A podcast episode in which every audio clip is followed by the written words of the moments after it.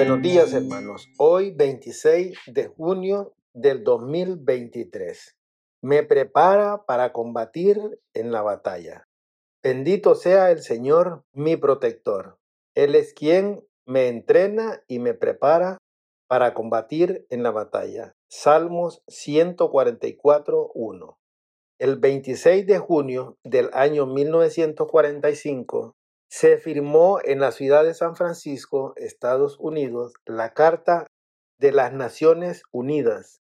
El preámbulo de dicho documento asegura que los pueblos están resueltos a preservar a las generaciones venideras del flagelo de la guerra que dos veces durante nuestra vida ha infligido a la humanidad sufrimientos indecibles. Casi 80 años después, tenemos que preguntarnos, ¿hemos logrado evitar el flagelo de la guerra? Mientras leemos esta reflexión, los tambores de beligerencia no dejan de emitir su lúgubre sonido en muchos lugares de nuestro sangriento planeta. ¿Por qué si las naciones del mundo se han propuesto librarse del flagelo de la guerra, no han podido concretizar su objetivo? ¿Por qué las guerras humanas son el resultado directo del gran conflicto entre Dios y Satanás? Esta guerra no es una contienda mundial, sino universal. Y en tanto que no llegue a su final, los seres humanos seremos incapaces de finalizar las batallas que se libran en cada rincón del globo terráqueo.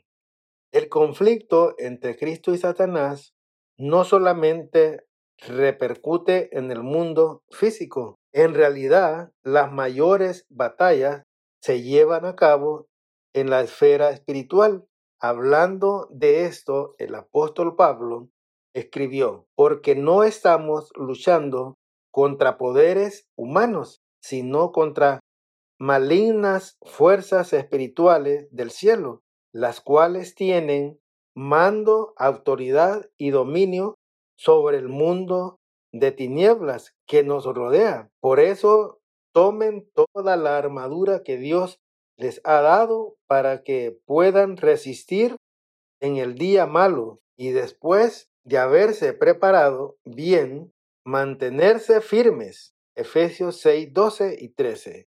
Pedro se refirió a los deseos carnales que batallan contra el alma. Primera de Pedro 2.11.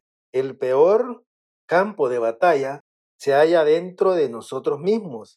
De hecho, los conflictos externos no son más que un pálido reflejo del tumultuoso combate que se libra en nuestros adentros.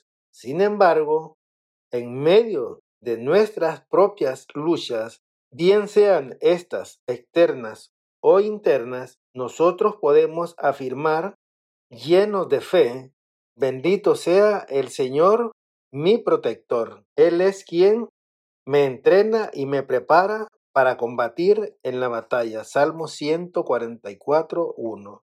No podemos evitar estas luchas, pero sí podemos contar con el entrenamiento divino. Si nos falta destreza para lidiar con nuestras batallas, el Señor ha prometido entrenarnos para que salgamos victoriosos. Confiemos en esta promesa. Amén.